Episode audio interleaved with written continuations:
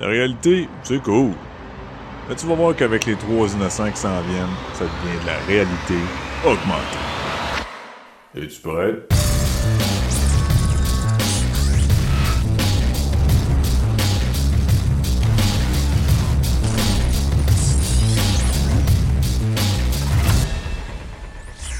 Salut tout le monde, bienvenue sur la réalité augmentée. Euh, en fait, non, vous n'hallucinez pas de vos oreilles. Euh, c'est Daniel Carosala qui est avec vous. Euh, je sais, ça fait, un, fait un petit bout quand même que je suis venu sur le show. Et ben, conjointement avec Luc qui est avec moi. Salut Luc. vous êtes qui vous? Ben, c'est ça. Fait que, euh, ben, dans le fond, on a décidé conjointement que j'animais. Euh, c'est beau, la mémoire de Luc va revenir, là, donc il va se rappeler de qui je suis. Je m'en viens vieux, ok? Laisse-moi regarder ma liste d'amis Facebook et euh, la liste de personnes qui ont été sur le podcast avant et je te reviens. oui, c'est bon. Ben écoute, moi, je suis quand même fier de moi. C'est mon deuxième show en 2019. C'est pas pire, hein? C'est. Une... on, va, on, va, espérer que ça va peut-être faire mieux en 2020. Euh, écoute, c'est dur à battre, là, on va dire. Là. Non, non, mais. mais ça, va peut-être faire 3 d'ici à la fin de l'année aussi, on sait pas. Ah, écoute, hey, là, ça serait tout un exploit. Écoute, j'aurais atteint mes objectifs, là, puis même dépassé. Non, non, non, mais c'est toujours un plaisir de revenir, mais c'est ça. Euh, tu sais, euh, en fait, depuis, je suis quand même là depuis un bout là, au niveau du podcast, euh, puis les sujets sont un peu diversifiés, tout comme les collaborateurs. Ouais, à peu près ça. Fait que, ben, euh, si vous me suivez ou si vous vous en rappelez, euh, ben, dans le fond, quand je suis là, ben, généralement, on parle plus de jeux. Euh, donc, ça va être une émission consacrée plus au niveau des jeux vidéo. vous allez voir, moi puis Luc, on en a un petit peu discuté avant d'enregistrer, mais on va, on va, on va parler de plusieurs jeux, mais pas nécessairement en profondeur parce que ça serait trop long. D'ailleurs, Luc, toi, tu vas nous parler d'une machine qui est peut-être pas une si belle machine, mais en tout cas. ça, dépend. Ouais, c'est ça. C'est ça, c'est ça. ça. va dépendre de quoi que vous allez en faire. ouais. ouais. Ouais, euh, ben c'est un peu la question que je me suis posée puis pourquoi je l'ai pas euh, encore. Fait que, mais bref, euh, on en reparlera tantôt. Mm-hmm. puis moi, c'est ça, je vais vous parler de plusieurs, plusieurs jeux, certains en rafale, mais deux en particulier, dont je vais vous parler un petit peu plus en profondeur. Ça, fait que tout plein en surface et quelques-uns en profondeur. Yes, donc. Ouais, ben, puis dans le fond, je vais vous inviter, si jamais il y a des jeux en rafale dont je vais parler très très brièvement, mais que vous dont vous désirez en savoir plus, ben dans le fond, ça sera juste de nous en faire part euh, sur les que ce soit sur Facebook ou via Twitter. Euh, ça sera nous en faire part, puis à ce moment-là, ben sur un autre show, je pourrai en parler euh, plus longuement. Donc là, ça va forcer Daniel à revenir une troisième fois cette année. Et puis peut-être même une quatrième. Ah, hey, là, sérieusement, je me Soyez chien avec lui, là, puis puis, demande des idées critiques. Il va être obligé de revenir, puis ça le fait souffrir à chaque fois qu'il revient. Je, sens son, son mal intérieur à devoir euh, venir sur le show me parler. Oh mon Dieu. Ah, écoute, je me peux plus. Sérieux, là? Ouais, je sais. C'est pour ça que ça me prend des mois. C'est parce que je vais t'en remettre. Ben, tu sais, j'ai besoin d'un appui, d'une consultation. Ouais, ça. Ben, justement, ton psychologue m'a appelé euh, pas, il y a pas longtemps, puis il m'a dit, tu sais, j'ai besoin de rajouter euh, une pièce, euh, un deuxième étage dans ma maison. Est-ce que tu pourrais reparler à Daniel, s'il te plaît? Ah oui? Ouais, il dit, est-ce que tu pourrais le ah. réinviter sur le show? Normalement, c'est payant après. Ben, c'est le fun que tu aies reçu un appel de mon psy de même, ça veut dire qu'il m'écoute pas pantoute. Parce que c'est pas sur pantoute que je parlais à dernièrement. Bref, Ok, c'est bon. euh, juste avant de commencer, Luc, puis je t'avais dit hors d'onde que je t'entraînerais quelque part. Fait que mm-hmm. c'est ça, je t'entraîne. Euh, récemment, puis tu sais, on est l'été, on enregistre le 8 août. L'été, c'est généralement une période beaucoup plus calme, là, parce que on est, on est dans un entre-deux. Ça veut pas dire qu'il n'y a pas de nouveaux jeux, mais au niveau de l'actualité, c'est beaucoup, beaucoup plus calme mm-hmm. au niveau du jeu vidéo, puis c'est normal. Euh, mais il y a quand même quelque chose qui a fait la manchette. Euh, puis pour moi, je vous avoue que ça m'a pas particulièrement interpellé, mais ça a fait quand même beaucoup de bruit. Et c'est, euh, ah, tu connais le streamer euh, Ninja? Bien sûr. Le monsieur aux cheveux mauve bleu, là, quelque chose Euh, écoute, ça dépend de son humeur, j'imagine. euh, Ouais, j'imagine que euh, il, les cheveux avec, avec du plastique de bague à, émo- à, émo- à émotion. là. Tu sais, la bague qui change de couleur. Dépendant Et- comment est-ce qu'il se sent, les cheveux changent de couleur. oui, ça doit être ça. C'est pas subtil. Non, non, mais euh, à chacun Ninja- son affaire. Euh, oui, absolument. Ben Ninja, pour ceux qui le connaissent pas, c'est un, un diffuseur. J'ai aucune idée comment on traduit ça, un streamer en, en français, Euh, mais on va dire un streamer, donc euh, qui est extrêmement populaire. Je pense que c'est le plus populaire dans le fond. C'est lui qui a le plus grand nombre d'abonnés, notamment sur Twitch. Ouais. Et bon, ce qu'on a décidé de faire du côté de Microsoft, c'est d'offrir à Ninja, euh, de, de son vrai nom, j'ai aucune idée, je ne sais même pas comment il s'appelle, mais on a décidé d'offrir à Ninja une euh, certaine somme qu'on imagine être facilement dans les 7 chiffres, voire peut-être 8. Je- Ah, pas- je- me semble que j'ai vu quelque chose comme 900, euh, 600 ou 900 000 pour, euh, pour 6 ans, quelque chose comme ça, je me rappelle pas. Mais c'est assez, assez faramineux comme. euh, 1000, moi j'ai vu 900 millions. Mais c'est des rumeurs. Ouais, ouais, je Je, je suis pas sûr que ça. Mais c'est des rumeurs. Puis c'est ça un peu l'objet de, de, de cette nouvelle-là. C'est que dans le fond, Ninja a, a quitté Twitch parce qu'il a conclu un partenariat avec Microsoft pour uniquement diffuser sur la plateforme Mixer. Donc euh, c'est une plateforme qui appartient à Microsoft. Son, et- son vrai nom, c'est Tyler Blevins.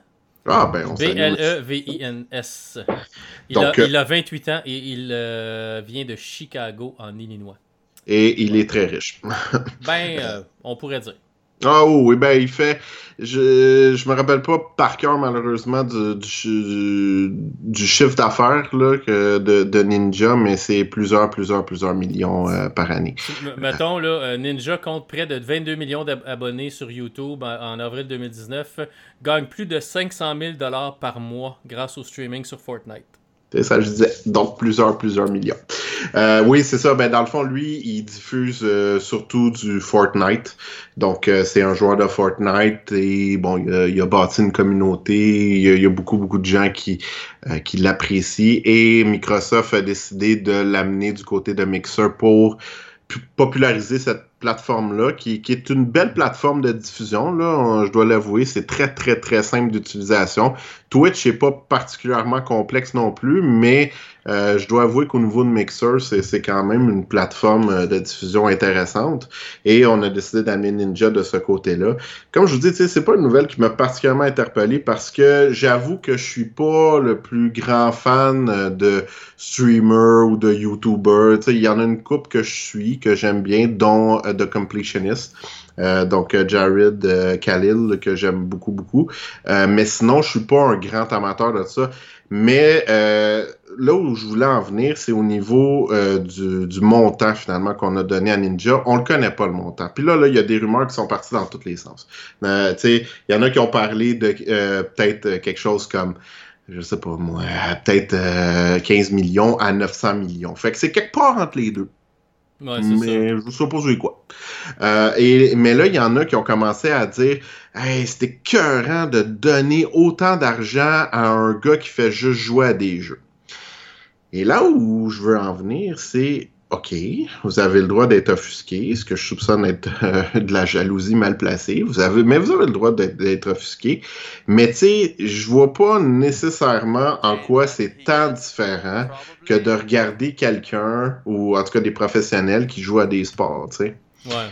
Parce que ça demeure jouer pareil. C'est juste que là, c'est du jeu vidéo versus du sport, euh, que ce soit le hockey, le soccer, euh, le football, peu importe. Mais tu sais, on demeure quand même assis à regarder des gens jouer, que ça soit à un sport ou, euh, ou que ça soit à un jeu. Donc, que ça soit dans le monde réel ou virtuel. Mais tu sais, ça demeure ça pareil. Fait que, tu sais, le monde qui critique, puis le monde qui... En tout cas, moi, je trouve que c'est de la jalousie mal placée. Puis ça demeure un divertissement en bout de ligne, là. Fait que, tu sais, est-ce que c'est mérité? Ça, c'est... ça, c'est un autre débat. Je veux dire, je pense qu'il y a des gens qui font des professions qui mériteraient plus que ça. Mais euh, c'est comme ça. Ça demeure l'industrie du divertissement. Puis Ninja ben, a conclu un partenariat qui lui a rapporté beaucoup parce qu'il amène avec lui beaucoup, beaucoup de gens. Ouais, c'est ça. C'est... Microsoft veut bâtir sa plateforme parce que bon, ils ont de la misère à sortir un peu du lot parce que oui, il y a YouTube. Puis YouTube, c'est dur à déplacer. Là. Twitch, c'est surtout du gaming. YouTube, ben, c'est à peu près n'importe quoi. tu peux te faire une chaîne de tricot si tu veux sur YouTube. Puis c'est super populaire, je le sais, parce que ma femme regarde des vidéos de tricot sur YouTube pour apprendre à tricoter des affaires. Mais ah il y, a, plein d'affaires sur YouTube. Tu vas apprendre à. on a rénové le sous-sol chez mes beaux-parents. J'ai appris plein d'affaires sur YouTube à comment le faire comme il faut au lieu de le faire tout mm Fait que c'est mhm. incroyable, tu peux vraiment apprendre plein de choses. Twitch, c'est plus du gaming, c'est plus technologie, des choses comme ça. Puis personne parle de Mixer vraiment, mais oui, Microsoft a sa Xbox, euh, puis ils veulent amener du monde à utiliser leur plateforme de streaming, qui est correct. Euh, est-ce que est-ce que c'est un bon move? L'avenir va nous le dire. C'est un bon move pour Ninja, c'est sûr et certain, parce que c'est de l'argent dans ses poches. Puis si ça ne fonctionne pas, il va pouvoir retourner chez, chez Twitch avec un ben, excusez-moi, j'ai essayé quelque chose. Ok, viens, t'avais assez beau petit tape dans le dos, puis let's go. sais il amène du monde. C'est un peu comme PewDiePie. Il est hyper populaire sur YouTube. Il y a du monde qui l'aime, il y a du monde qui l'aime pas. Euh, il, y a plein, il y a plein de monde comme ça qui font rouler ces plateformes-là. Fait je veux dire, il a décidé de changer de place. C'est une, question financière, c'est sûr. Là. Il, aurait été, il aurait été dire euh, Ah, ben, ça me permet de, faire comme un, recommencer à neuf euh, sur certaines choses. Ben ouais, tu vas faire quoi, tu sais? tu vas, tu vas jouer à Fortnite sur Mixer au lieu de jouer à Fortnite sur Twitch. C'est un peu, je me rappelle, quand Paul Arcand est parti de, de, AM, le 730 s'est cassé. Puis il était parti au 98.5, puis il avait dit, avant de partir, ah, tu sais, je m'en vais pas à quelque part pour faire exactement la même chose. Puis qu'est-ce qu'il a fait? Il a fait exactement la même chose. C'était Morning Man, ouais, ouais. Tu sais, fait que c'était un peu comme. un peu croche de, de, la manière que ça a été fait, mais, tu sais, c'est un des meilleurs morning, morning man à Montréal, Paul Arcand, mais c'est un peu la même chose. Tu as beau dire que tu veux, faire un renouveau. Regarde, t'es connu pour parce que t'es bon puis tu joues à Fortnite, puis Fortnite c'est super populaire. Profite-en pendant que ça passe. Peut-être qu'un jour Fortnite va crasher puis ça va, ça va être fini. Mais pour l'instant, c'est hyper populaire puis tous les enfants jouent à ça. Là. Fait, fait que c'est comme profite-en puis il fait de l'argent puis je suis super content pour lui. Est-ce que j'ai déjà regardé un de ses, streams de Fortnite, tout. Je connais sa coupe de cheveux et sa couleur de cheveux quand elle change pas trop. Mais c'est tout. À part de ça, pour moi, Ninja, c'est. C'est rien, C'est le dude de, de l'Illinois, C'est ça, le dude euh, qui est né à Chicago. Je suppose qu'il reste présentement, mais il vient de Chicago. Fait que c'est ça. Mais bon, tant, mieux pour Tyler. Hein? Ah ben oui, mais écoute, euh, puis comme tu sais, c'est juste que je voyais des commentaires vraiment désobligeants, puis je suis comme, tu sais, à un moment donné, ben, écoutez, je veux dire, euh, il y en a un aussi qui gagne, euh, tu sais, mettons, on prend LeBron James ou euh, prend, je sais pas, moi. Kawhi, Leonard qui vient de signer un nouveau contrat, tu sais ces gars-là font de l'argent comme, tu sais, Carey Price qui a signé son nouveau contrat, t'en as qui étaient super contents, t'en as qui disent, ouais, ben c'est ça, pourquoi donner tant de millions par année à un gars? Personne, On s'entend là, personne mérite des millions de dollars par année. Mm. Ou tout le monde mérite des millions de dollars par année. un être humain, c'est un être humain.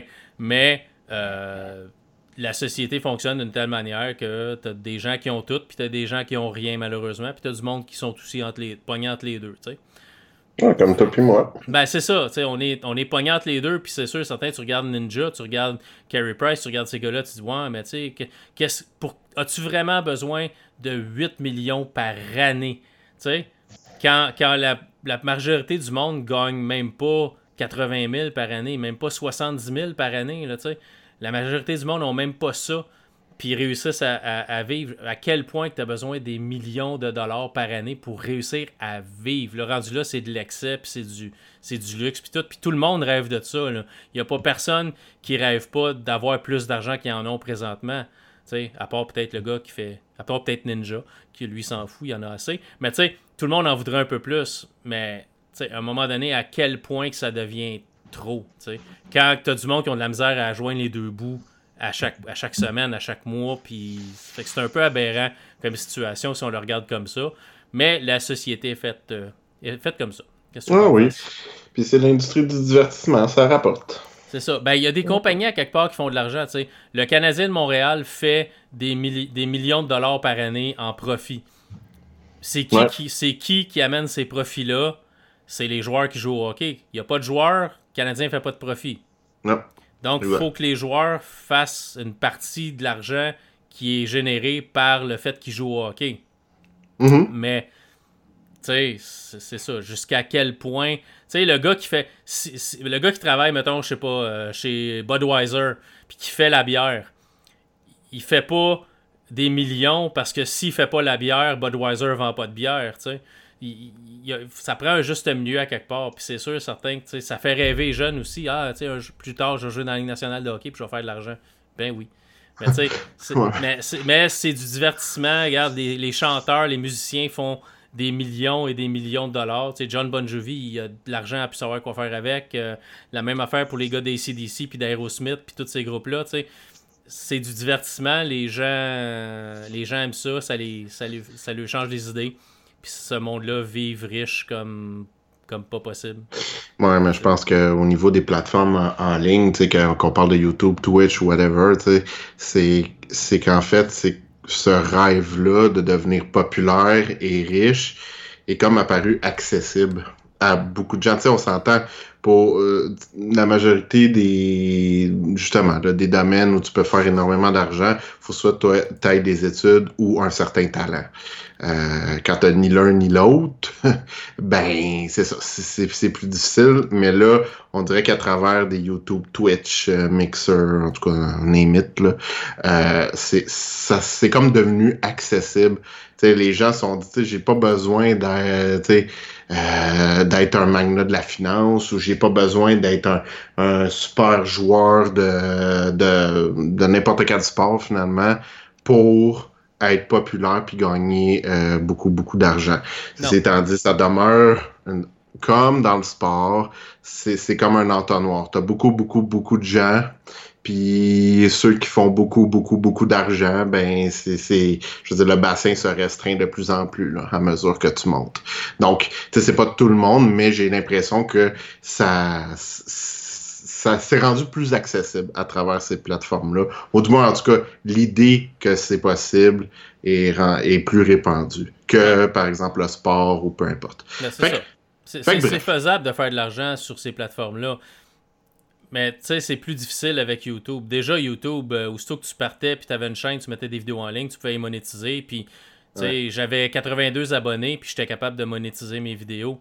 Puis euh, à un moment donné, YouTube a changé les règles, puis ça te prend un minimum 1000 abonnés, puis un certain nombre d'heures de, visionnement aussi pour être capable de monétiser. Fait que ça a coupé mm. plein de monde. Là. Mm. Mais c'est possible de faire, euh, je veux dire, de vivre de YouTube. Il y a plein de chaînes YouTube que je, que je, suis.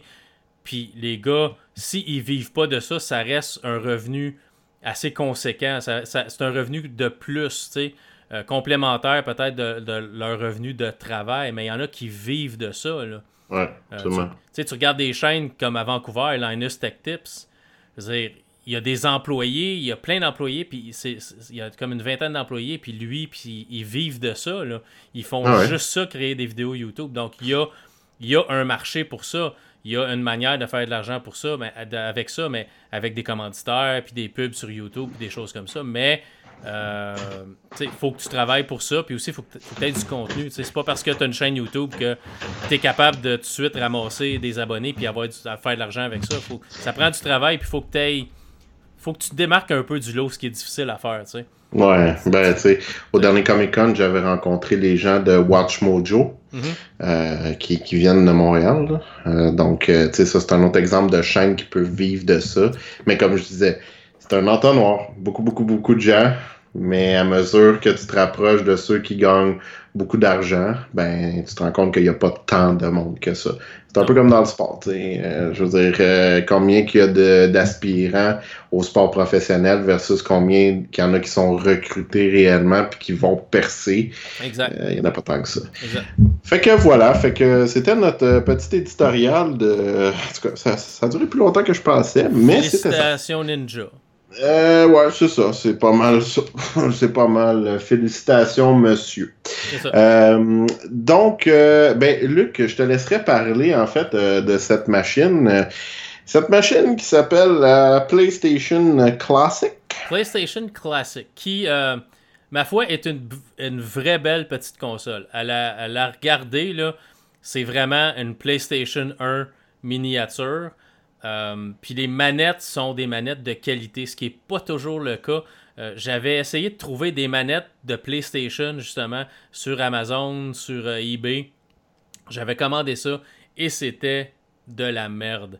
Des manettes trop légères, les boutons qui, mm. ont l'air bizarres, tu sais, puis t'as l'impression que ça répond mal. Puis j'avais même une manette dans un émulateur où j'essayais de configurer les boutons. À un moment donné, le, un des boutons était aussi euh, le gauche-droite il était comme mixé ensemble. Fait quand j'appuyais à gauche, mon bonhomme donnait un coup. Quand je pesais sur le piton, des fois il allait à droite, il allait à gauche. C'était vraiment de la cochonnerie. Euh, mais là, on a deux manettes de qualité qui viennent avec ça. J'avoue, le prix que Sony a, voulu vendre ça au lancement, là, il y a quelqu'un qui en a fumé du bon chez Sony. On demandait 100$ canadiens pour cette bibite-là. Ben. Au départ, il y a 20 jeux d'inclus dedans et malheureusement, ça ne vaut pas ça. Présentement, on est capable de la trouver euh, chez euh, EB Games pour 40$, 39,99$.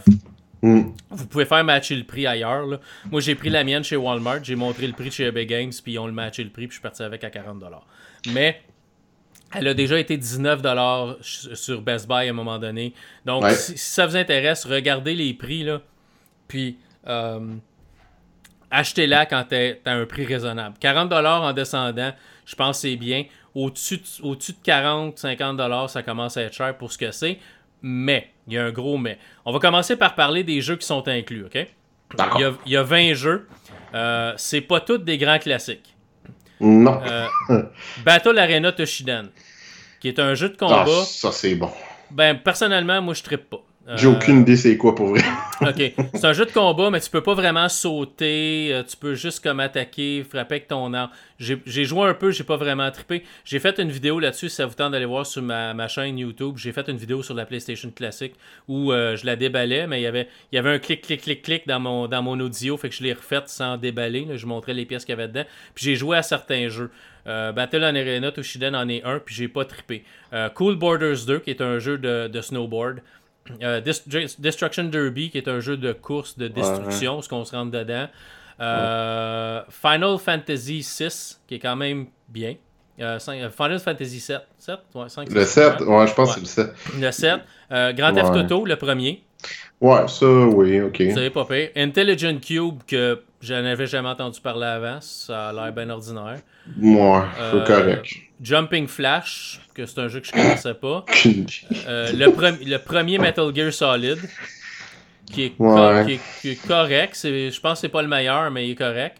Euh, Mr. Driller, qui est un espèce, un mm. espèce de jeu à la Tetris, là, mais où tu un bonhomme, il faut que tu défasses des blocs. Là. Euh, Oddworld's Apes Odyssey, qui est bien, c'est un platformer, un peu à mm. la Rayman ou quelque chose comme ça.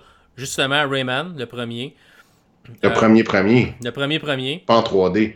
Euh, non, platformer de côté. Ouais. Euh, Resident Evil Director Scott. Euh, Avec les polygones. ouais. Revelations Persona. Ridge Racer 4. Ok. Super Puzzle Fighter 2 Turbo, un genre de Tetris à la Street Fighter. Ouais, qui est sorti sur à peu près tout ce qui existe. tout ce qui a existé. le premier Siphon Filter. Ou un jeu d'espionnage. Ouais, c'est ça, qui est correct. Là. Mm. Tekken 3, un autre jeu de combat qui est correct. Euh, Tom Clancy's Rainbow Six, le premier Rainbow Six, qui est correct aussi. Euh, le premier Twisted Metal, malheureusement, je pense que le meilleur c'était le 2, mais bon, on a mis le premier. Euh, puis Wild Arms, qui est un jeu que j'ai jamais joué.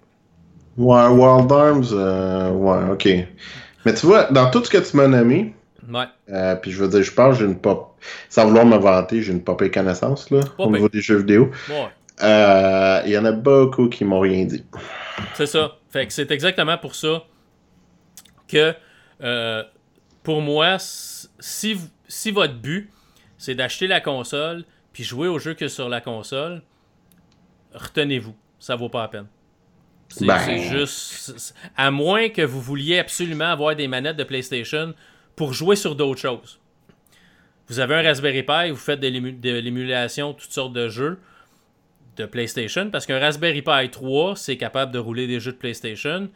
Vous voulez utiliser des manettes de PlayStation pour jouer à vos jeux de PlayStation, les manettes sont magnifiques. Ça vaut probablement 30$ juste les deux manettes pour avoir des manettes de qualité. Hmm. Ça, c'est des manettes, même si les ports ont l'air bizarres en avant, c'est des, des, ports USB. Fait que c'est deux manettes USB, tu branches ça dans ton PC, puis ça détecte ça comme, comme un, contrôleur de jeu. Merci, bonsoir. Euh, fait que la console est superbe, les manettes sont, sont, sont grosseur normale de PlayStation. C'est pas parce que la console est petite, les manettes sont plus petites, les manettes sont correctes. Port HDMI pour mettre les jeux sur votre télé HD.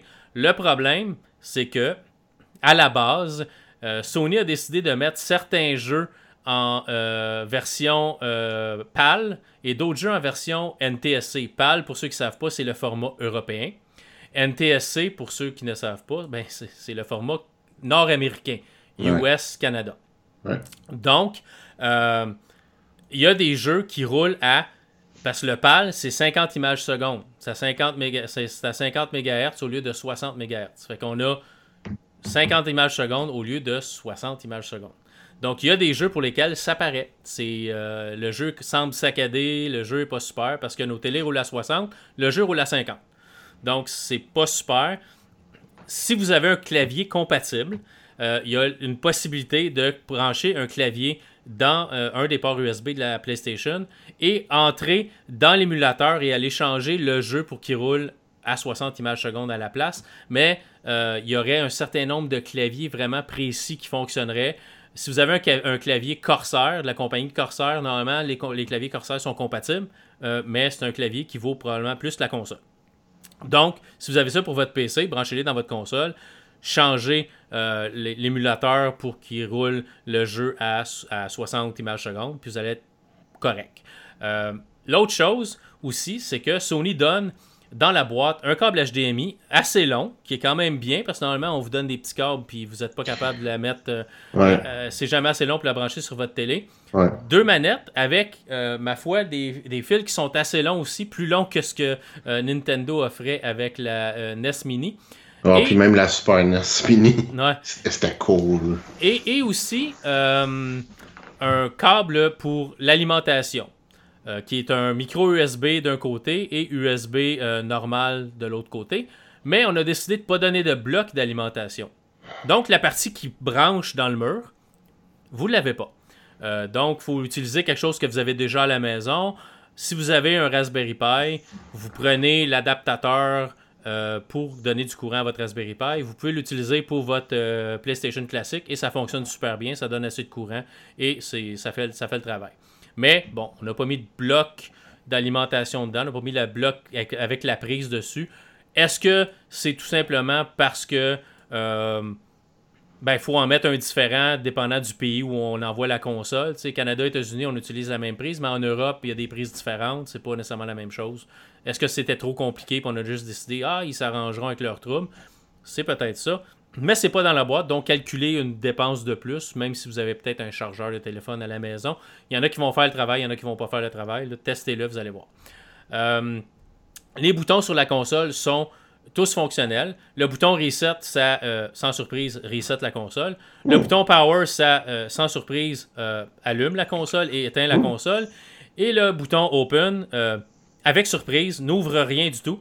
Parce que le, le couvert s'ouvre pas, mais le bouton Open sert à euh, changer de disque virtuel. Si vous avez un jeu qui a comme deux CD, ben, il y a deux images ISO, hein, il y a deux images CD dans la console qui a été inclus pour les jeux.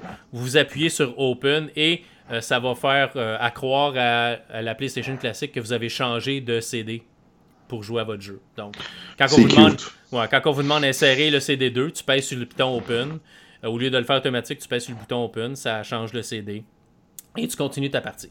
Donc, euh, c'est bien. La console est vraiment belle, par exemple. Il faut que je donne ça à Sony. Côté euh, beauté, la console est super belle. Ça a l'air d'un bébé PlayStation. Mais tu vois, quand la PlayStation classique a été annoncée, puis quand j'ai vu les jeux paraître, euh, j'ai eu certains problèmes. Premièrement parce que, tu sais, là, on nous dit, ah mon Dieu, c'est 20 jeux, c'était 40. oui, mais il y a beaucoup de ces jeux-là qui sont en 3D et ce 3D-là pas nécessairement bien vieilli. Non, ça aussi. fait que, il y a eu ça. Deux, tu sais, entre autres, tu, tu disais qu'il y avait le premier Metal Gear Solid. Mais sur GameCube, ils ont refait le premier Metal Gear Solid. Donc, ils ont refait tout l'aspect visuel, tu sais, puis on s'entend, c'est pas en HDMI, là. Si vous, y jouez aujourd'hui, vous n'aurez pas le choix de jouer euh, au mieux avec du GOB euh, des composantes, là. Euh, mais c'était déjà refait. Fait que, c'était déjà mieux que ce qu'on nous offre, là, dans la PlayStation classique. Fait que, tu sais, je regardais la liste de jeux, puis celle que tu viens de nommer, il y en a plein que je connais pas, donc ça veut dire que probablement que genre, tu peux passer par-dessus et tu manqueras rien. Non. En tout cas, j'imagine. Euh, fait que, tu sais, au nombre de jeux que, que tu as nommés puis que je me suis dit, je me suis dit ça, j'ai fait, oh boy, tu sais, finalement, tu restes avec quoi? Euh, 5 jeux max? À peu près. Tu, valent la peine? Tu vas jouer une fois à tous les jeux pour dire que tu les as tous essayés. Mais tu vas retourner à quoi? Tu vas retourner à Grand Theft Auto. Ouais. Euh, tu vas retourner peut-être à, Cool, Border si t'es vraiment un maniaque de jeux de snowboard. Euh, tu vas peut-être retourner jouer à Rayman, à Abe's Odyssey peut-être. Mm. Euh, Resident Evil, il y a mieux dans le plus récent. Tu joueras peut-être pas à ça. Si t'es ben, vraiment un fan de course, peut-être tu vas jouer à Ridge Racer. peut-être tu vas jouer à Tekken. Vraiment, là, si t'es un fan fini de Tekken. Euh, Tom Clancy Rainbow Six, je pense pas vraiment que c'est le jeu qui va te faire retourner. Fait que j'ai nommé quoi 4 jeux peut-être auxquels tu vas retourner? Tu sais, puis c'est vraiment drôle parce que tu vas sur je, suis sur le site de Sony pour la PlayStation classique. Revivez les moments qui ont changé le monde des jeux vidéo pour toujours avec la console PlayStation classique emblématique comprenant 20 des meilleurs jeux de la console PlayStation originale. Pas sûr. Euh, ok, juste Crash Bandicoot. Oui. Spyro. Oui. Euh, Gran Turismo. Oui. oui. oui. Juste trois de même des, qui sont meilleurs que beaucoup de choses qui sont sur la console présentement qui sont pas là. Donc, va pas me dire que tu as 20 des meilleurs jeux de la console. Va pas me dire que Intelligent Cube, ça a été un grand classique. Là. Écoute, ça me dit de quoi, mais bien vaguement. Tu sais, Jumping Flash, je sais pas, mais je n'ai jamais entendu parler. Puis peut-être que je, sais, j'ai juste pas assez joué à PlayStation. J'ai eu une PlayStation originale, puis moi j'ai joué à quelques jeux, mais je les ai pas tous eus, là. Mais je sais pas, tu sais, oui, Final Fantasy, je connais, oui, Battle Arena Toshinden, je connais le nom, Grand Theft Auto, je connais le nom, mais il y a plein de choses là-dedans que ça me dit rien. Super Puzzle Fighter 2, Mm-hmm. Oui, c'est peut-être cool, mais c'est pas un Street Fighter, c'est un, un, Tetris Fighter, tu sais. Oui, oui, oui. oui. Fait qu'il y a, y a rien là-dedans qui me fait dire ça vaut la peine que je paye 100$ pour ça. Là, c'est la partie un peu nébuleuse de la patente. Ouais. La manière que la PlayStation classique a été faite, c'est hyper facile de jouer n'importe quel jeu de PlayStation dessus. Il y a plein de manières de prendre vos jeux de PlayStation que vous avez achetés, donc des jeux que vous avez physiquement une copie chez vous, et euh, ramasser l'image disque de ce euh, fichier-là, ou vous faire une image disque de ce fichier-là, et de l'envoyer sur votre PlayStation classique pour ajouter des jeux. Vous n'avez même pas besoin de hacker la console. Vous pouvez le faire, ça rend les choses plus faciles parce qu'on peut utiliser les deux. Il y a plein de manières de le faire. Là. Euh, normalement, vous branchez une clé USB avec vos jeux puis une, application dessus. Puis quand la PlayStation voit cette application-là, au lieu de, de, loader de son ROM interne à l'autre de la clé USB, puis à part comme un émulateur avec d'autres jeux qui est les jeux que vous avez mis sur la clé. C'est hyper facile à faire, euh, puis ça briquera pas votre, votre console. La seule chose, c'est que vous perdez le, port de joystick numéro 2. Mais Luc, juste, oui. toi, tu ne fais pas ça, car ça n'est pas bien. Hacker les consoles. on ne fait pas ça, les enfants. Non, on, le fait si, on, si les ROM qu'on qu'on va utiliser nous appartiennent. Oui, tout Moi, à fait. j- j'ai rien contre le fait de euh, prendre un jeu que, qui m'appartient et de le mettre sur la console. C'est sûr et certain que j'irai pas downloader la, la collection complète de tous les jeux de PlayStation qui ont sorti. Ça existe. J'ai vu le fichier. C'est énorme. Vous êtes mieux d'avoir une bande passante, un rapide et deux illimité. Et du temps. Euh, ça se fait, mais faut se garder une petite gêne d'envie. Qui Oui. a vraiment besoin de 10 000 jeux pour avoir, pour, avoir de quoi jouer, normalement, les jeux qui, t'appartiennent, que tu as soit dans un autre format, mais qui est le même jeu. Tu as le acheté Spyro le Dragon Remastered euh, par Activision sur la Xbox One. Je me sentirais pas mal que tu télécharges la version originale de PlayStation pour la jouer sur ta PlayStation classique. T'as acheté le jeu, tu sais. C'est le même jeu. Il est plus beau sur ta Xbox One. Fait que je vois pas pourquoi tu voudrais jouer sur la PlayStation classique, là. Mais tu sais, tu pourrais le faire pareil. Je me sens moins mal dans ce temps-là. Qui a pas une à 50 copies du premier Mario, mettons? Tu sais, tu l'as ach- tu l'as- combien de fois tu l'as acheté dans ta vie, ce jeu-là? Tu l'avais acheté sur la, sur la Wii U, sur le eShop, puis finalement, Nintendo a décidé qu'il fermait le eShop, et ton jeu, tu te le mettras où on pense. Tu l'as réacheté sur la, la Switch, tu l'as- tu l'avais réacheté sur la Wii U, tu l'as acheté sur ta 3DS. Combien de copies de Mario Bros, de Super Mario Bros tu possèdes? Même si tu le téléchargerais, tu le jouerais dans un émulateur. Moi, ça me, ça, me- ça me, ça me stresse pas, tu sais. Mhm. Mais de là à télécharger des jeux ou, ou des jeux qui ne sont plus disponibles nulle part. Tu as des jeux de PlayStation que même si tu les cherches, tu les trouveras jamais. Ils n'ont ont pas été assez populaires pour être remasterisés par, Sony pour les mettre sur la PS3, PS4. Ils sont pas disponibles nulle part. Tu trouves le ROM, tu as le goût de jouer au jeu parce qu'il te faisait triper quand tu étais jeune. Puis tu as cherché, puis tu pas capable de l'acheter nulle part. Regarde, lâche-toi sais, j'ai rien contre ça. Mais un jeu que, que la compagnie qui l'a fait peut encore faire de l'argent dessus, ben, ok, télécharge le ROM et joue-le sur la console de ton choix, mais achète la version qui se vend encore aujourd'hui, au moins pour encourager la personne de, de- qui a fait le jeu que t'aimes, tu sais, Mm. mettons. Fait, que- fait que c'est ça. Mais, juste pour dire, c'est hyper facile à faire. Ça rajoute des jeux, ça vous permet de jouer à n'importe quoi sur votre PlayStation. Je vais faire une vidéo là-dessus euh, sur ma chaîne dans un avenir rapproché avec probablement deux jeux que je vais rajouter dessus. Et c'est deux jeux que je possède aujourd'hui encore, qui est euh, Crash Bandicoot et euh, Spyro le Dragon. C'est les deux jeux de PlayStation que j'ai encore. Euh, le reste, je les ai plus. Je les ai vendus avec la console et je n'ai plus rien. Donc, je vais me contenter des jeux qui m'appartiennent. Et je vais montrer un peu comment ça se fait. Puis après ça, vous faites ce que vous voulez. Mais non, je ne mettrai pas de lien à la collection complète des jeux de PlayStation, même si je sais exactement où la trouver. Moi, je la téléchargerai pas et je vous dirai pas comment non plus. Oui, car Mais- ça n'est pas bien.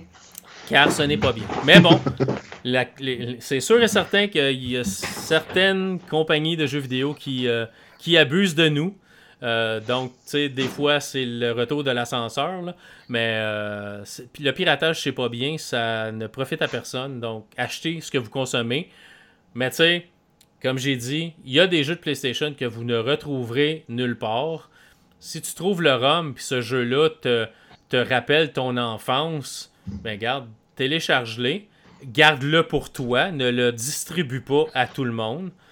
Puis je pense pas que ça va affecter grand monde dans la vie. Même si tu aurais voulu l'acheter, tu n'aurais pas pu. Mais tu sais, Mm. c'est ça. On garde ça quand même le plus propre possible.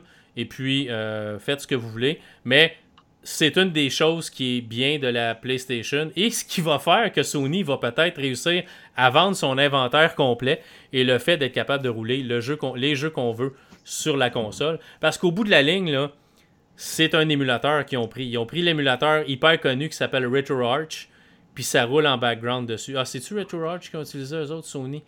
Ou c'est un autre émulateur? Il y a tellement de consoles qui utilisent des émulateurs là, euh, qui sont disponibles ailleurs aussi que ça, ça en est un peu aberrant. mais Je, me, je me demande si c'est RetroArch qu'ils ont utilisé ou s'ils ont acheté une autre version d'un émulateur Sony là, de PlayStation.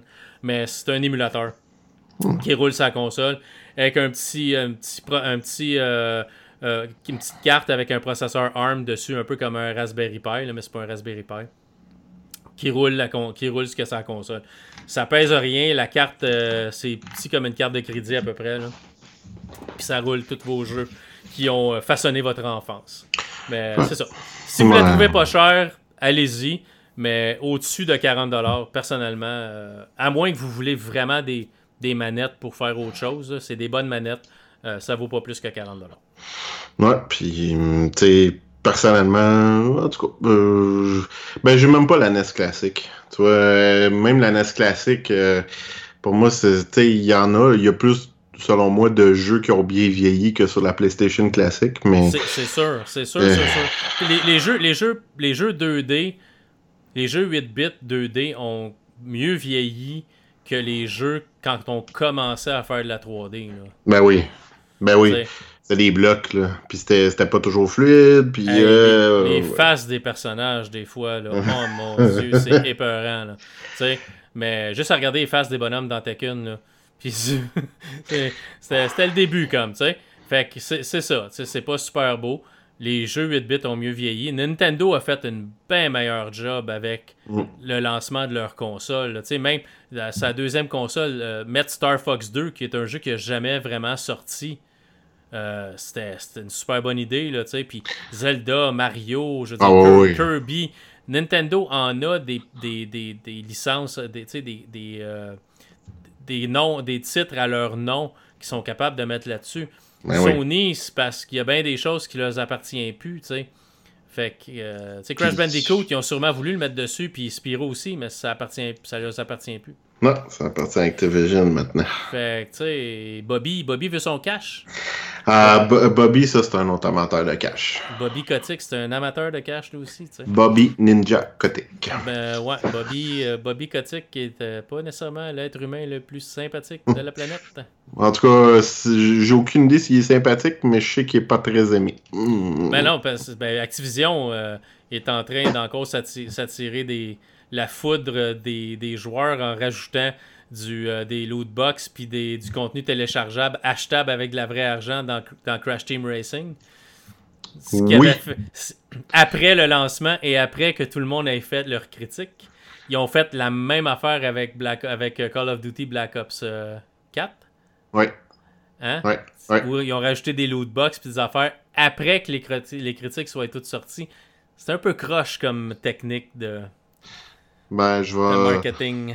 Crash euh, Team Racing fait partie des critiques en rafale que, que, que je vais faire, là. Mais euh, ça, ça y enlève rien, je te le dis. non, non, ça, ça enlève rien, ça reste que c'est croche.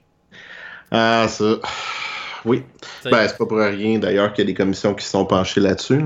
Ouais. Puis, euh, à un moment donné, ça, ils vont probablement devoir les enlever. Ah, Parce que dans certains pays, c'est considéré du gambling, les loot box. Mm absolument. ben. Quand tu regardes la définition du gambling, on n'est pas loin de ça. Hein? Ouais, ouais. Puis quand, quand tu dis qu'il y a des jeunes euh, qui ont vidé le compte de banque de, leurs parents pour s'acheter des joueurs dans FIFA, là. Oui. ah, pas juste dans FIFA. Me dire, euh, j'en ai vu dans bien d'autres choses. Là. Mais tu sais, même en tant que tel, là, un jeu comme euh, Fortnite, Tantôt, on en parlait. tu peux. Euh, tu sais, il y, en a eu plein comme ça, là, des, des jeux euh, gratuits, mais avec des incitatifs pour payer telle affaire, avancer plus rapidement. Tu sais, je me rappelle, là, ils l'ont ôté, là, mais dans la série NHL, je, je me rappelle plus c'est quelle année, mais euh, tu pouvais payer pour à peu près n'importe quoi, incluant le bâton de hockey du gardien. Ah ouais. on était rendu là, là. Fait ils, vendent, n'importe quoi. Là. Ben, tu sais, quand t'es rendu à, vendre euh, virtuellement des bâtons de hockey, c'est que t'es rendu loin. Là. Mais, mais là, ils l'ont Fait que bref. Mais bon, fait que vas-y avec tes critiques en rafale parce que tu sais, euh, le, show, le show avance. On est déjà rendu à presque 43 minutes. Ok, donc euh, je vais faire ça. Puis en plus, j'ai promis que j'allais faire deux critiques plus complètes de jeu à, la fin. Donc mes, mes deux derniers. Mais euh, c'est ça. Ça fait plusieurs mois que je suis pas venu sur le show. Donc j'ai pensé vous faire une espèce de melting pot de ça à quoi j'ai joué au cours des derniers mois. juste vous dire, il y a, y a des jeux qui sont sortis au cours des derniers mois que j'ai pas encore eu la chance d'essayer, mais qui si j'avais plus de temps, je, le voudrais. Euh, il y a entre autres Dragon Quest Builders 2 que j'ai, mais que j'ai pas encore commencé. Donc ça, j'ai vraiment hâte. Il y a Mortal Kombat 11 aussi que j'ai pas pu encore essayer, mais je vais le faire prochainement. Euh, donc euh, là, c'est les deux qui me viennent en tête là, dans ce qui est sorti au cours des derniers mois que j'ai pas encore eu la chance d'essayer. Mais si on se rapporte, puis là, on va remonter un petit peu dans le temps.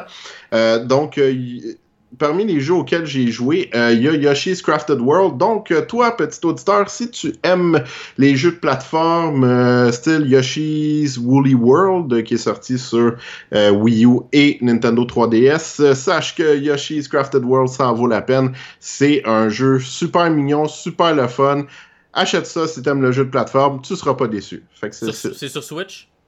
Ouais, Nintendo Switch. Donc, c'était ma première critique. Euh, je t'ai dit, ça va être en rafale. Hein? C'est bon. Euh, il y a Sekiro Shadows Die, euh, Die Twice que j'ai aussi pu essayer. Dans le fond, c'est fait par le studio From Software. Donc, on pense au Dark Souls. c'est plus ouvert plus accessible qu'un Dark Souls aussi euh, et c'est surtout beaucoup plus rapide. Donc euh, euh, c'est moins difficile dans un sens, ça veut pas dire que c'est pas difficile. J'ai beaucoup beaucoup beaucoup beaucoup aimé Sekiro, donc ça je le recommande les yeux fermés. Faut aimer le style Dark Souls, mais dans le style samouraï, bon, tu sais c'est un style, un style qui est particulier, mais je vous le recommande. Donc Sekiro, Shadows Die, Die Twice, c'est disponible sur PS 4 Xbox One et, si je me trompe pas, PC.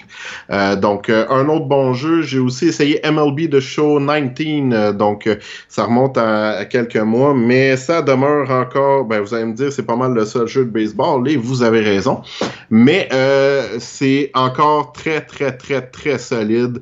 C'est un excellent jeu. Ils ont rajouté plusieurs nouveautés, notamment dans le mode Hit the Road, si je me trompe pas. En tout cas, c'est le mode un peu euh, carrière, histoire.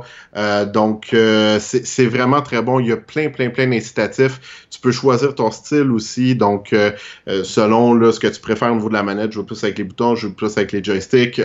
c'est super accessible, super bon, super bien fait. Je vous le recommande sans hésitation, si vous êtes un amateur de baseball, encore une fois cette année, MLB The Show, ça en vaut la peine. Donc, allez-y pour ça. J'ai euh, aussi essayé Days Gone, donc, euh, qui est un jeu hyper attendu de la part de Sony, donc une exclusivité PS4. Euh, et dans le fond, Days Gone, c'était attendu. Ça, les critiques ont été un peu mitigées.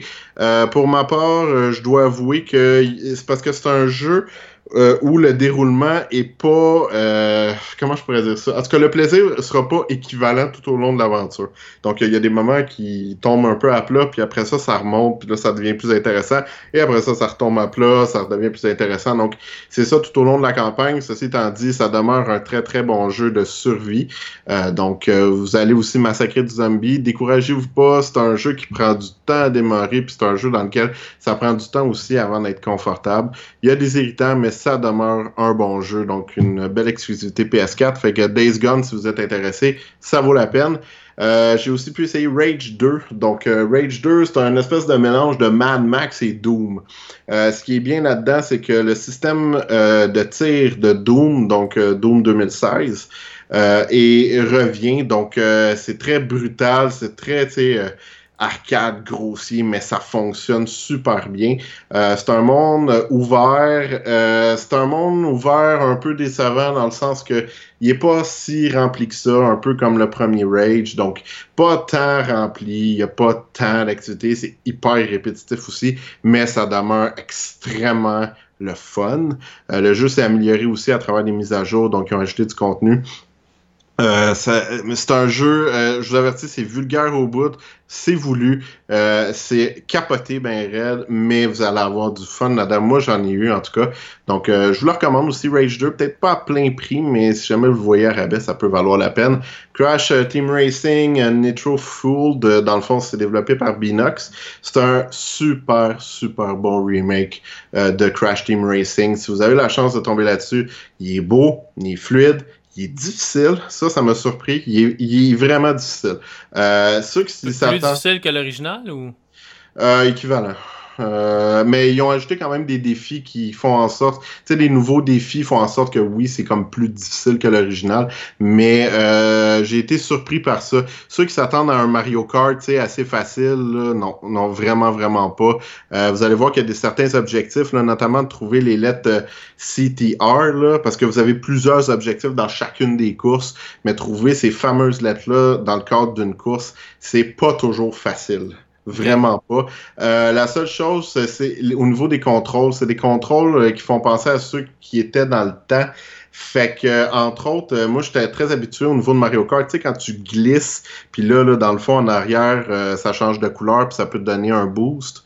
Mhm. Moi, je pensais que ça allait un petit peu fonctionner comme ça, mais non, c'est vraiment une jauge qui se remplit. Puis il faut que tu appuies sur un bouton euh, au moment précis où ta jauge est le plus remplie pour pouvoir bénéficier d'un boost complet. C'est pas nécessairement évident. Fait que les contrôles sont un petit peu particuliers, mais pour le reste, c'est- c'est vraiment, vraiment bon. Il y a plein d'objectifs, il y a plein de contenu. Puis ce que j'ai trouvé intéressant aussi, c'est qu'il y a comme des saisons, entre guillemets. Euh, eux autres, ils appellent ça des grands prix. Donc, c'est du contenu qui vient s'ajouter et tu peux débloquer des choses de plus dans le jeu. Et ça, c'est totalement gratis. Donc, euh, ça, c'est le fun. Fait que je vous le recommande aussi, Crash Team Racing Nitro Fueled. Euh, c'est disponible sur Switch, Xbox One et PS4. Si ça vous intéresse, là, euh, c'est vraiment un très, très bon jeu de course. J'en ai d'autres, j'en ai d'autres. Il y a Cadence of Hyrule, qui est basé sur le style de jeu de Crypt of the Necro Dancer. C'est un style très particulier, c'est basé sur le rythme de la musique, mais là, c'est mélangé à l'univers de Zelda. J'ai adoré ce jeu-là. J'ai, mais vraiment adoré. Euh, contrairement à Crypt of the Necrodancer, vous n'êtes pas obligé de jouer avec le rythme. Donc, si vous y jouez pas avec le rythme, c'est un jeu qui fonctionne par case. Donc, vraiment, tu bouges de case en case, mais euh, ça donne une aventure Zelda sans avoir, sans être obligé de suivre le rythme de la musique pour pouvoir faire des actions. Euh, fait que si c'est ça, ben vous allez vous ramasser juste avec une belle expérience Zelda, différente, mais euh, très, très, très, très le fun. Sinon, ben, vous y jouez avec le mode de, Crypt of the Necrodancer, puis là, vous suivez le rythme musical. C'est assez difficile. Euh, vous allez mourir, inquiétez-vous pas, vous allez mourir plusieurs fois, mais moi, j'ai adoré, j'ai vraiment accroché à ce jeu-là. C'est disponible sur le eShop sur, euh, pour la Nintendo Switch, mais ça, là, je vous le recommande pas qu'à peu près. J'ai adoré. Euh, plus plus récemment, là, euh, j'ai joué aussi à Marvel Ultimate Alliance 3. Euh, un couch euh, hack and slash co-op euh, dans le vieux style, dans le vieux style du genre. Fait que ça n'a pas nécessairement beaucoup évolué depuis Ultimate Alliance 2, mais ça demeure vraiment, vraiment le fun.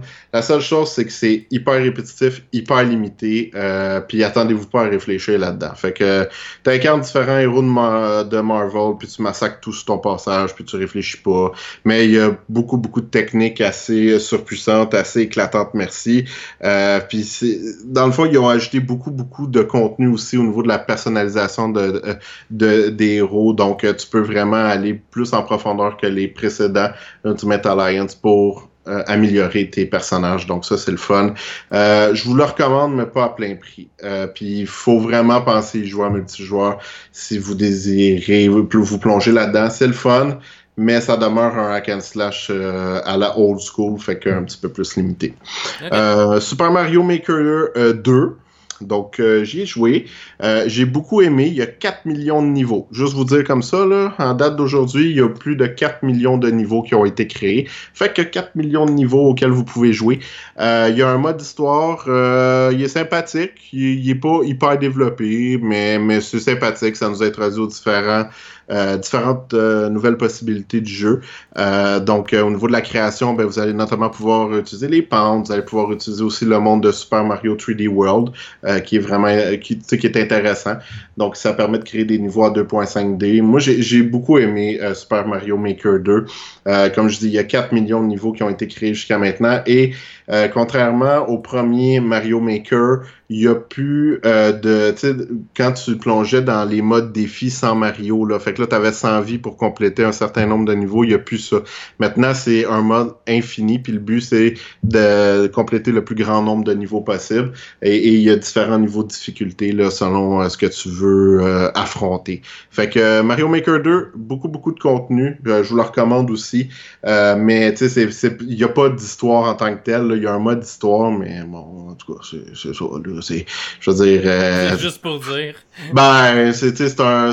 Il y a une centaine de niveaux, puis c'est plus pour t'introduire aux fonctionnalités du jeu que d'autres choses. Là. mais tu sais, faut, faut juste aimer jouer à des niveaux Mario, comme le premier Mario Maker.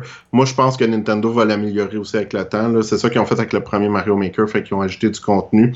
Je pense que ça va être aussi le cas pour ce jeu-là. Euh, dernier jeu en rafale dont je vais vous parler, Bloodstain Ritual of the Night. Ça, ça, si tu as tripé sur des Metroidvania comme Castlevania Symphony of the Night, qui est un grand classique du jeu vidéo, tu dois t'acheter ça. Absolument. C'est. C'était un. Euh, c'était pas un Kickstarter, quelque chose comme ça? Ouais, un Kickstarter. ça. De la gang qui a travaillé sur Castlevania Symphony of the Night. Parce que c'était supposé être une suite, puis finalement, euh, Konami a pas voulu, puis ils sont partis de leur bord. Là. Ouais, ben oui, c'est un peu ça. Dans le fond, c'est le producteur de Symphony of the Night qui, qui, a décidé de développer ça. C'est excellent. Je vous le dis, c'est vraiment, c'est un, petit bijou. Euh, dans ma critique écrite, j'ai mis 9.5 sur 10, puis c'est pas pour rien. Je l'ai re-refaite. Euh, j'ai adoré ce jeu-là. Même principe que les Metroidvania, euh, plus particulièrement là, tous les Castlevania qui, ont, qui sont sortis après Symphony of the Night. Fait que tu as de l'équipement. Là, tu peux avoir aussi des pouvoirs magiques euh, que tu peux améliorer aussi. Il y a plein de casse-têtes. Il y a un immense château à, explorer. Il y a beaucoup de secrets dedans aussi. Euh, si vous aimez les Metroidvania, 2, ben là, c'est du 2.5D, là, mais euh, c'est vraiment, vraiment bon. Il y a des petits accros mais rien de majeur. Moi, j'ai adoré Bloodstain. Fait que si vous avez une chance euh, de mettre la main là-dessus, ça vaut amplement la peine. Et c'était ma dernière critique en rafale. Euh, dans le fond, je prendrai pas nécessairement beaucoup de temps non plus pour vous parler de deux autres jeux plus récents auxquels j'ai joué. Le premier, c'est Fire Emblem Three Houses. Donc, les trois maisons. Les trois maisons. Les trois maisons de Fire Emblem, euh, c'est le plus récent titre de la franchise Fire Emblem. C'est le premier en HD et c'est surtout aussi le premier sur Nintendo Switch.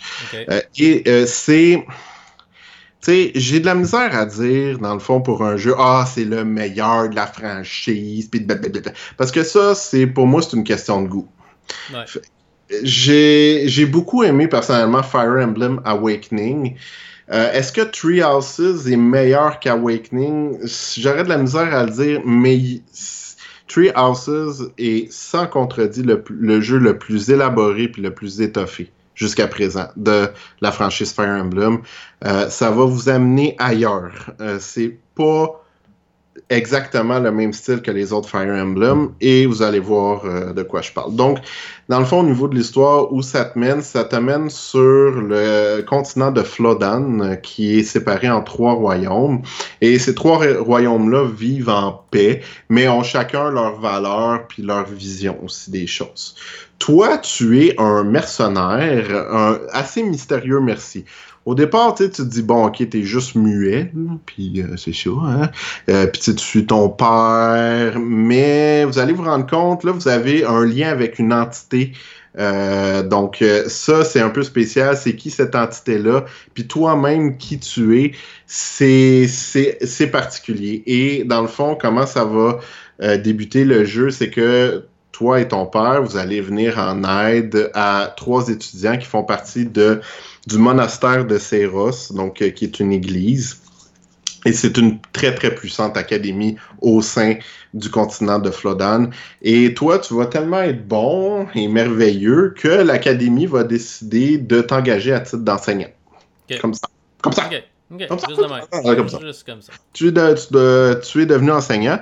Et le titre du jeu fait référence aux trois royaumes parce qu'il y a les trois, euh, des représentants des trois royaumes dans l'académie. Et toi, tu vas devoir choisir finalement à quelle maison tu vas vouloir être associé.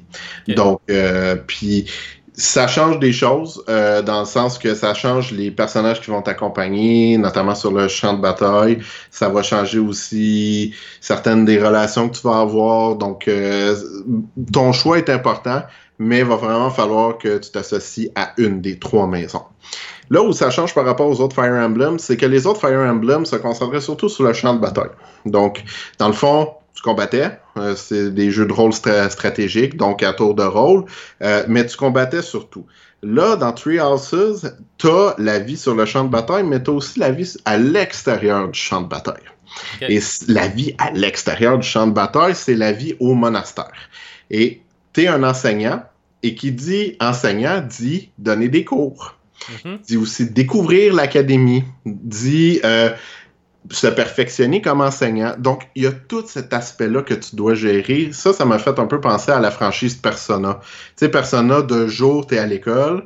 De, de nuit, ben, tu combats des monstres.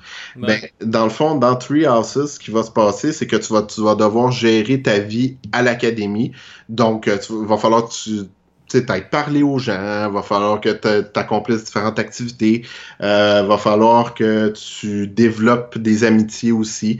Plus tu développes d'amitiés comme dans d'autres Fire Emblem, meilleure va être la complicité sur le champ de bataille, donc meilleurs vont être les résultats aussi. Euh, mais tu vas pouvoir aussi accomplir différentes activités pour améliorer ton rang d'enseignant. Donc ça, ça va donner plus de points d'activité qui vont te permettre d'en faire plus dans l'académie. Tu vas pouvoir suivre aussi des séminaires euh, qui vont permettre à tes étudiants, mais aussi à toi d'acquérir des nouvelles connaissances. Donc, d'améliorer ton niveau et tes capacités.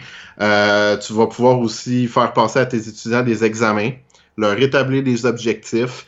Des fois, ils ont des aspirations, tu peux les modifier. Et contrairement aux autres Fire Emblem, tu peux changer les classes des personnages. Donc, quelqu'un qui est très, qui est spécialisé par exemple à la lance, tu peux en faire un épéiste si tu veux. Ça va être plus ardu, mais c'est possible.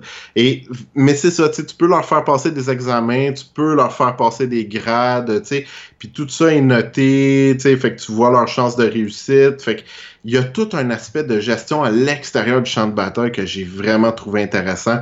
Explorer le monastère, découvrir des choses, établir des amitiés, recruter des gens. Ça, je vous avertis, là, euh, le jeu prend une méchante tournure à peu près à la moitié de la campagne. Mon conseil, recrutez ce que vous pouvez le plus vite possible. OK. Vous allez le regretter. Je vous le dis. Je vous le dis. Mais vous allez voir comment. Si vous si vous suivez pas mon conseil, ben vous verrez que ça va donner. Mais euh, le jeu bascule vraiment à un moment donné dans la campagne, puis vous allez voir, c'est assez surprenant de la façon dont ça bascule. Mais euh, il y a toute la, gestion, tu sais, tu vas avoir de l'argent aussi que tu vas devoir gérer à travers ton équipement, à travers euh, à travers les cadeaux aussi que tu vas offrir aux étudiants. Donc ça, c'est toute la partie à l'extérieur du champ de bataille. Sur le champ de bataille, c'est un peu comme les autres Fire Emblem, mais euh, l'interface a été épurée, c'est plus accessible, c'est plus facile à lire. Euh, il y a aussi, ben là, tu peux euh, associer des escouades à tes personnages. Donc ça, ça va donner des attaques encore plus puissantes. Comme je disais, tu peux changer les classes. Il faut que tu t'assures aussi d'avoir des armes pour attaquer parce qu'ils s'usent avec le temps. Mais puis il y a différents types de terrains aussi, plus que dans les autres Fire Emblem. Il y a des coffres à, découvrir, des portes à déverrouiller sur les champs de bataille.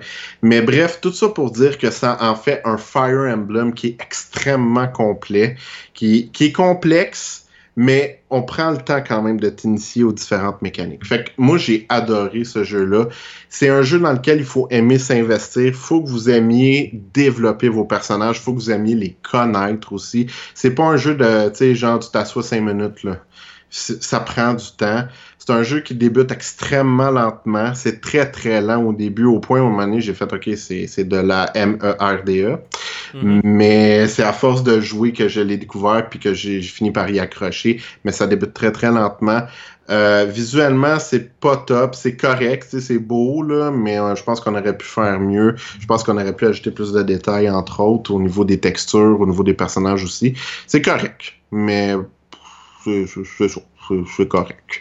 Euh, je vous invite aussi à écouter la bande sonore, c'est magnifique. C'est orchestral, c'est super beau comme musique. Euh, si possible, jouez-y avec des écouteurs, ça vaut vraiment la peine. Et ceux qui se questionnaient au niveau de la durée de vie, sachez qu'une campagne, une partie, prend minimum une cinquantaine d'heures. Minimum. C'est un minimum. Vraiment. C'est quand même assez long, au moins ça vaut la peine. Mais c'est une campagne sur Ouais. trois. Ok, ok. Puis en plus, tu développes, euh, tu débloques un, un mode New Game Plus. euh, y a- y a- tu peux faire d'autres choix. Fait que Nintendo évalue à 200 heures pour vraiment faire le tour de l'ensemble du jeu. Moi, j'ai pas de misère à le croire. 200 heures de jeu. Fait que ça en vaut la peine. Si vous aimez Fire Emblem ou si vous aimez les jeux de rôle stratégique, je vous invite vraiment à vous procurer Fire Emblem Three Houses. C'est super bon. Ça m'étonnerait pas que ça va gagner des prix sur la fin de l'année. Donc, je vous invite on à va voir. Bon. J'ai-tu le temps pour un autre? Euh, ouais, fais ça vite. Ok, je vais faire ça vite. Je vais faire ça vite parce qu'anyway, euh, c'est un jeu que je. Anyway, faut, faut passer vite dessus. Wolfenstein Youngblood. Ouais. Toi, t'as joué au Wolfenstein, hein? Euh, moi, j'étais un grand fan de Beyond Castle Wolfenstein sur le Commodore 64. J'ai joué un peu à d'autres Wolfenstein, dont le premier Wolfenstein 3D, mais j'ai jamais embarqué dans, euh, dans, les, dans les nouveaux Wolfenstein. là. Dans genre New Order. Ouais, non, j'ai euh, j'ai commencé, je pense. Il y en a un qui était disponible, ou peut-être plus qu'un qui était disponible sur euh, le Xbox Game Pass. J'avais pris le Xbox, le Xbox Game Pass pendant un certain temps. Ouais. J'avais commencé un Wolfenstein, puis je me suis tanné. Je pense que c'est New Order. Ouais, c'est ça. Je me, je me suis tanné à un moment donné. C'était comme, ah, puis c'est juste un autre shooter, tu sais. Ça ça m'a pas comme attiré plus qu'il faut. Peut-être que je me trompe, là, mais Ben. Bon, ben moi j'ai aimé ça. Euh, c'est bon. mais dans le fond, Youngblood, euh, c'est un Wolfenstein différent des autres. Euh, différent à peu près de tous les niveaux. Tu sais, dans les autres Wolfenstein, on était habitué d'incarner euh, le capitaine Blaskowitz. Mhm. Que c'est ça là, c'est infernal à écrire. Hein? Quand vous écrivez des critiques de jeu, là, Blaskowitz, là, ah, je me trompe tout le temps. C'est fatigant à écrire. C'est pas écrivable. Euh, mais ceci étant dit, c'est le nom du personnage. Fait que, euh, fait que les Wolfenstein avaient habitués à incarner Blaskowitz, mais là, pas là. Pas dans Youngblood. Dans Youngblood, on se retrouve dans, euh, en 1980 et on incarne les jumelles, donc les enfants de, du capitaine Blaskowitz. Pourquoi? Parce que le capitaine Blaskowitz est parti à Paris, renommé Paris-Stade, dans l'univers de Wolfenstein, et il a disparu. Ok. La seule trace qu'on a de lui, c'est qu'on l'appelle le tsunami Blaskowitz. Fait que ça a l'air qu'il massacre encore tout sur son passage, malgré son âge. Euh, et toi, dans le fond, t'incarnes l'une des deux, ben, l'une des jumelles de, du capitaine. Et je vous le dis tout de suite, la première affaire qui m'a tapé ses nerfs avec ce jeu-là, c'est les jumelles. Wolfenstein, là, ça nous a habitués à euh, des sujets assez sérieux. Il y avait de la torture là-dedans. C'était. C'est des discours assez gras aussi, là. C'est assez macho. C'est un univers, mais c'est un univers qui est sérieux. Là, on est tombé dans un univers qui est épais. Qui est juste épais. C'est niaiseux parce que je sais que c'est genre des jeunes adultes, les, les jumelles. Je le sais, ils sont je veux dire, ils découvrent la vie, là, mais, mais leurs répliques sont niaiseuses, euh, leur attitude est niaiseuse. Euh, tu sais, euh, entre autres, là, à un moment donné, quand, euh, parce qu'il y a des tours là, dans le jeu que tu dois infiltrer, puis là, des fois, il y a comme des temps morts où tu les vois dans des espèces d'ascenseurs. Mais c'est tellement comme immature leur, leur mouvement, leur réaction. Tu sais, ils se font des doigts d'honneur, ils, c'est niaiseux. C'est juste niaiseux. Leurs répliques sont fatigantes. Fait que les protagonistes, là, celles par qui l'histoire devrait progresser, sont Mhm. fatigantes, sont vraiment gossantes. Fait que, euh, ça, c'est le premier irritant. Euh, ce- le style de jeu a beaucoup, beaucoup changé aussi. C'est le, au niveau du gunplay, là, donc au niveau de la jouabilité de base, c'est le même, euh, le même engin, le même style que ce que Machine Games a fait pour Wolfenstein de New Order et Wolfenstein de New Colossus. Fait que ça demeure super bon. C'est c'est très sanglant, c'est très brutal, c'est vraiment pas pour les enfants. C'est, je vous le dis, là, vous allez en faire éclater de la tête de nazi là, là-dedans. Mais euh, ça demeure vraiment, vraiment le fun. Là où ça a changé, c'est que Arkane Studios s'est greffé à Machine Games pour Youngblood, ce qui veut dire qu'on a un petit peu adopté le style de Prey puis de Dishonored. Donc les environnements sont plus ouvert. C'est pas des missions linéaires comme New Order ou New Colossus. C'est vraiment, des mondes plus ouverts, c'est des secteurs de Paris et tu peux un peu aller n'importe où en théorie. Parce que en pratique, ce qui va se passer, c'est que tu peux acquérir de l'expérience, tu peux monter en niveau, euh, puis ça, ça va te permettre d'améliorer des capacités, puis avec l'argent aussi que tu vas accumuler, tu vas pouvoir euh, améliorer tes armes. Euh, mais ça veut aussi dire que les ennemis aussi ont des niveaux, puis si jamais tu te frottes à des ennemis trop puissants pour toi, ben tu vas te faire démolir. Mais pas qu'après. Genre, tu survivras pas 10 secondes. donc, si, mais si vous suivez le rythme du jeu, si vous prenez le temps de faire l'émission euh, dans leur ordre, vous aurez pas trop de misère. Mais ça, ça, ça a beaucoup, beaucoup changé par rapport aux autres Wolfenstein parce que c'était pas comme ça. Les Wolfenstein sont habitués à des environnements assez linéaires pis tout. Là, c'est vraiment pas ça. Euh, c'est plus ouvert, mais puis ça a du bon. Euh, moi, j'aime l'idée de ça, mais ça a du très moins bon aussi parce que c'est extrêmement répétitif. Fait que quand vous allez visiter un secteur de Paris, que vous allez passer dans un autre secteur et que vous allez revenir dans ce secteur-là, ben vous allez vous rendre compte que tous les ennemis réapparaissent, les mêmes objectifs réapparaissent, les mêmes objets réapparaissent, que tout est à recommencer tout le temps, et encore et encore et encore. Et en plus de ça, il y a beaucoup de va-et-vient à faire, euh, même au sein même d'une même mission. Il y a une mission là, qui m'a amené dans trois secteurs de Paris différents. Puis il a fallu que je revienne dans les secteurs. Ah, c'est le fun, ça. Ouais, fait que ça, c'est un peu gossant. Fait que, euh, mais sinon, c'est un, c'est un bon jeu de tir. Moi, j'y ai accroché, mais il y a des irritants. Il, il y a beaucoup d'allers-retours, il y a beaucoup de répétitions, puis il y a des protagonistes qui tombent vraiment ses nerfs, mais vraiment beaucoup. Fait que c'est pas inintéressant, c'est loin d'être le meilleur euh, Wolfenstein. Euh, je pense que les nouvelles idées qu'on a voulu intégrer sont bonnes. Je pense qu'il y aurait eu matière à les perfectionner. Euh, je pense qu'on peut les réutiliser pour d'autres Wolfenstein. Je pense pas que la série est morte, mais je pense qu'on pourrait définitivement faire mieux. OK. C'est pas inintéressant, mais c'est pas le meilleur. Mais, mais pas tant. OK. C'est correct. C'est correct. OK. OK. Et voilà. C'est bon, super. C'est ça. Fait que c'est toi qui anime, fait que je te laisse finir le show. Ben, ben, j'espère que vous avez apprécié. Comme j'ai dit, dans le fond, euh, si jamais il y a des jeux que vous voulez que je parle, euh, ou qu'on parle, parce que je suis pas tout seul à parler dans ce show-là, euh, qu'on parle plus en profondeur, gênez-vous pas. laissez-nous laissez-nous le savoir sur les réseaux sociaux ou, en messagerie, il n'y a pas de problème. On, on va en reparler plus longuement dans d'autres shows. Luc, oui. avant de d'officiellement terminer euh, le show, où peut-on te rejoindre sur les internets? Euh, ben, sur le Twitter, Ascalazormo, sur le Facebook, à Luc Desormeaux, sur euh, YouTube, à Luc Desormeaux aussi. J'ai une chaîne où je parle de toutes sortes d'affaires, jeux, imprimantes 3D, techno et tout ça et puis euh, sur un podcast qui s'appelle Réalité Augmentée. Oh, yes. vous connaissez peut-être. Ben, c'est ça. Ben, j'imagine s'ils sont en train de l'écouter. c'est ça, c'est ça. Donc, euh, c'est pas mal ça. Euh, et toi, mon cher? Yes, ben pour ma part, sur Twitter, à DracoADG. Donc, sinon, j'ai aussi une page Facebook de chroniqueur. On est une petite mais sympathique communauté. c'est chercher Daniel Draco Carosala. Donc, euh, c'est ma page de chroniqueur. Euh, et j'écris sur deux sites. Euh, avant, sur le show, je disais que j'écrivais sur un site, mais là, j'écris sur deux.